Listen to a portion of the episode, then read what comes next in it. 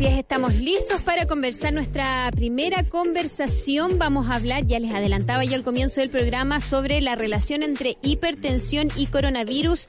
Ya hemos escuchado que los expertos durante toda esta pandemia han insistido en la necesidad de que los pacientes con enfermedades base como la diabetes, las enfermedades cardiovasculares, las enfermedades respiratorias como el asma, deben cuidarse especialmente y evitar contraer el virus por las complicaciones que este puede traer a su organismo Hoy queremos entonces indagar específicamente entre la relación entre COVID-19 e hipertensión y para eso hemos invitado a una científica experta en este tema. Estamos ya en contacto con la doctora María Paz Ocaranza, quien es doctora en bioquímica de la Universidad de Chile y además investigadora titular de varios centros de la Universidad Católica, también del Centro de Nuevos Fármacos para la Hipertensión, entre otras entidades. Y ya estamos en contacto con ellas para saberlo todo de eh, cómo eh, el coronavirus afecta a pacientes en particular con hipertensión, que es una proporción importante de la población en nuestro país. ¿Cómo está, doctora?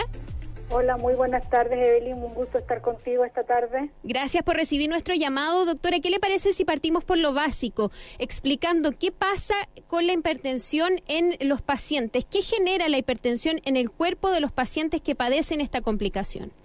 Bueno, a ver, en general como ustedes bien saben, la hipertensión es una enfermedad crónica, ¿no es cierto?, que tiene una alta prevalencia en Chile, del orden de un 27.6%, del mismo orden a nivel mundial, y por lo tanto es una, una enfermedad bastante frecuente, en definitiva, en la población. Y en este sentido, lo que se ha visto de relación entre hipertensión y coronavirus, que aquellos pacientes que responden con mayor severidad frente a la infección por el, por el SARS-2, es la mayor proporción tienen hipertensión, digamos, y por lo tanto hay una relación bastante directa eh, en relación a cómo responden. Y probablemente eso es producto de que la hipertensión también es un cuadro que se ha visto que está fuertemente relacionado con una proporción aumentada de respuesta inmune y por lo tanto, en definitiva, una alta proporción de pacientes tienen una alta eh, eh, causa inflamatoria relacionada con la hipertensión. Doctora, eh, y yendo de nuevo un poco eh, a lo básico, ¿no? Eh, ¿Qué genera la hipertensión? ¿Qué, ¿Cuáles son las causas de la hipertensión? ¿Hay factores genéticos? ¿Hay factores de alimentación? ¿De falta de actividad física? ¿Y cuál es el impacto que la hipertensión tiene en los pacientes? Antes de entrar más en detalle lo que usted ya nos adelantaba del coronavirus. Bueno, a ver, la hipertensión en sí, del punto de vista fisiológico, tiene varios mecanismos, digamos, de los cuales se produce, y en el fondo lo que uno le puede echar causa real y objetiva.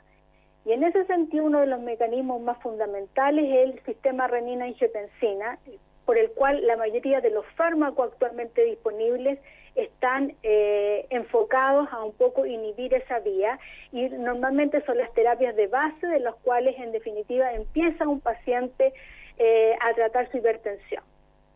Ya.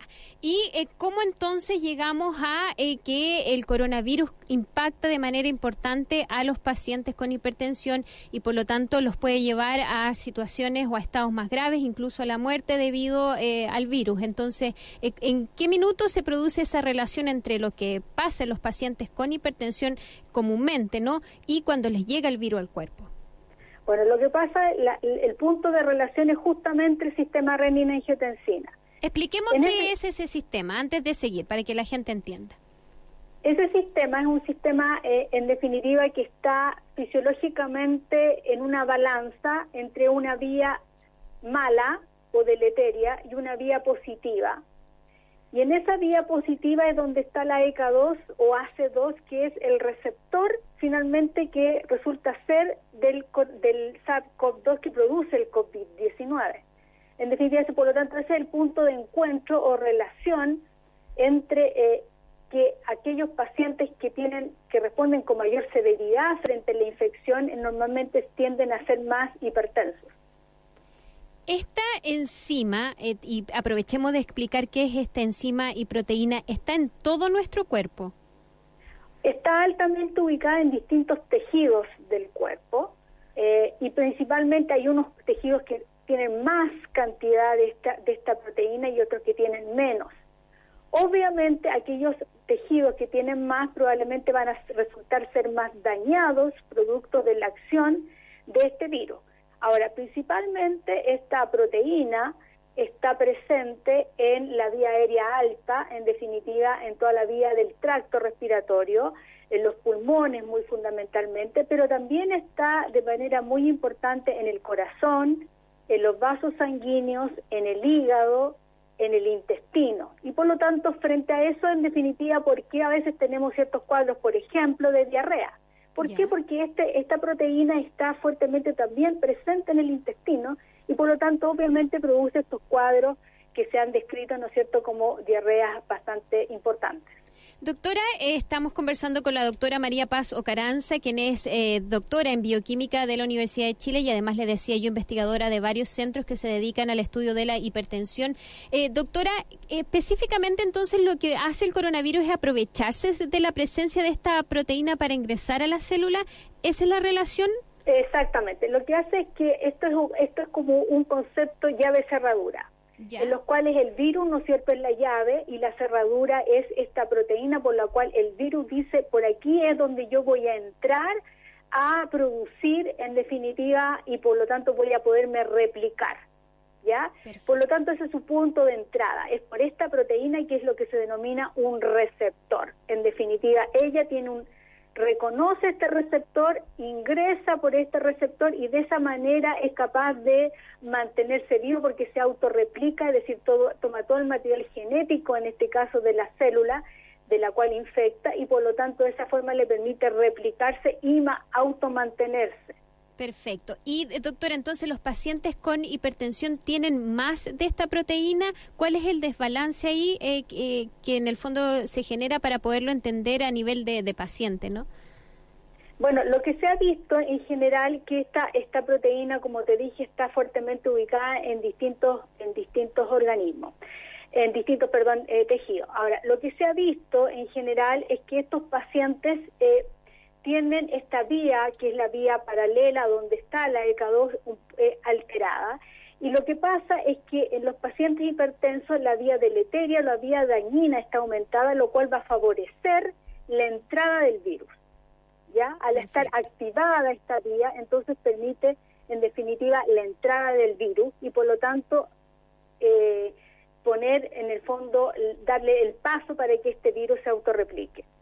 Ahora, doctora, en nuestro país cerca de un 90% de la población consume al menos un medicamento de manera regular eh, y casi un 40% toma cinco o más al día eh, medicamentos para regular la hipertensión arterial. Eh, ¿Cuál es la recomendación respecto a los medicamentos entonces para los pacientes que toman estos medicamentos para poder tratar la hipertensión arterial? ¿Deben seguirlos tomando? ¿Surgieron algunas dudas, algunos temores de si era pertinente o no? Si este, esto ayudaba al virus a entrar en el cuerpo y lo hacía peor. ¿Cuál es la recomendación? ¿Qué dice la evidencia? Bueno, de, partida la recomendación es mantener toda la, terapia en definitiva propuesta por su médico tratante. Eso es lo primero, digamos. Por ningún caso, en definitiva, eh, dejar de tomar sus medicamentos de manera frecuente durante el tiempo. Ahora, la, la, la gran controversia, en definitiva, esto surge, ¿por qué? Porque se vio, y, hay datos reportados, que estos medicamentos, sobre todo los que atacan la vía dañina, en definitiva, bloqueo de la vía dañina, aumentan la expresión de esta proteína que resulta ser la proteína receptora del virus. Pero lo que pasa es que además de producir un aumento de la expresión, como se ha visto, lo que pasa es que también produce un aumento de ciertas moléculas que producen un efecto positivo en el organismo y por lo tanto van a contrapesar el efecto del virus de manera importante disminuyendo su patogenicidad. Por lo tanto, desde ese punto de vista es más recomendable aún mantener la terapia. Perfecto. Doctora, eh, se está hablando y algunos estudios están sugiriendo que el virus, el coronavirus, no es solamente un virus respiratorio, sino que es un virus eh, vascular o que afecta eh, los vasos sanguíneos. Y por lo tanto, todos aquellos órganos donde tengamos muchos vasos sanguíneos se van a ver eventualmente afectados por este virus. ¿Qué se sabe de eso hasta el comienzo? Porque hay quienes están postulando de que quizás yo no voy a tener un, una sintomatología de, de tos, de fiebres para poder expresar y saber que está el virus atacándome, sino que voy a quizás tener otros síntomas, síntomas digestivos, síntomas cardíacos. ¿Qué se sabe entonces de si el virus efectivamente es una enfermedad vascular, no solo una enfermedad respiratoria? Bueno, efectivamente, como partimos nuestra conversación, ¿no es cierto? Eh, este, esta proteína receptora, en definitiva, esta cerradura, está presente en, en, diferentes tejidos. Y entre ellos, por ejemplo, de manera muy importante en el corazón.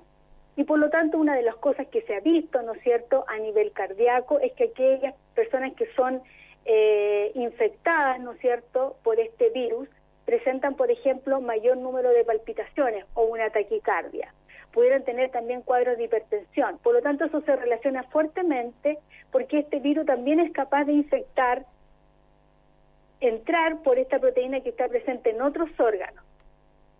Ya. y también, por ejemplo, en los vasos. En los vasos, ¿no es cierto?, produce vasoconstricción y por lo tanto aumento de la presión arterial.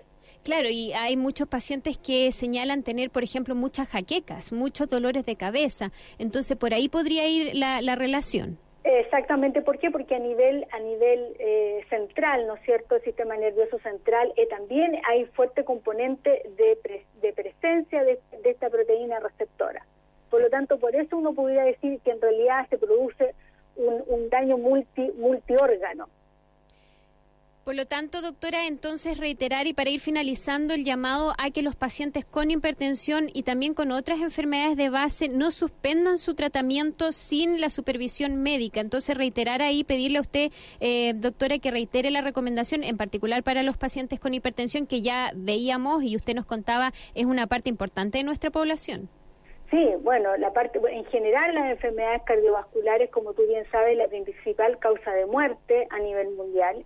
Y por lo tanto desde ese punto de vista resulta tremendamente importante eh, ser enfático en el sentido de que los pacientes, ya sea con hipertensión, con diabetes o con enfermedades cardiovasculares de base, como enfermedades coronarias, no deben abandonar, su terapia, porque además de producir un efecto positivo, por ejemplo, en el caso de disminuir las cifras tensionales, también actúan a nivel de daño de órgano. Por lo tanto, desde ese punto de vista es importante mantener la terapia. Perfecto. Hemos conversado y sabido todo entonces sobre la hipertensión y cómo se relaciona con el coronavirus, cómo se aprovecha este virus para eh, entrar a las células a propósito de esta proteína que nos comentaba la doctora. Hemos conversado entonces con la doctora María Paz Ocaranza, quien es doctora en bioquímica de la Universidad de Chile, ya los decía yo, investigadora de varios otros centros en nuestro país que tienen relación con la hipertensión y que investigan los mecanismos que ocurren en el cuerpo cuando un paciente tiene hipertensión. Doctora, muchas y que tenga una bonita semana. Chao, chao. Muy amable.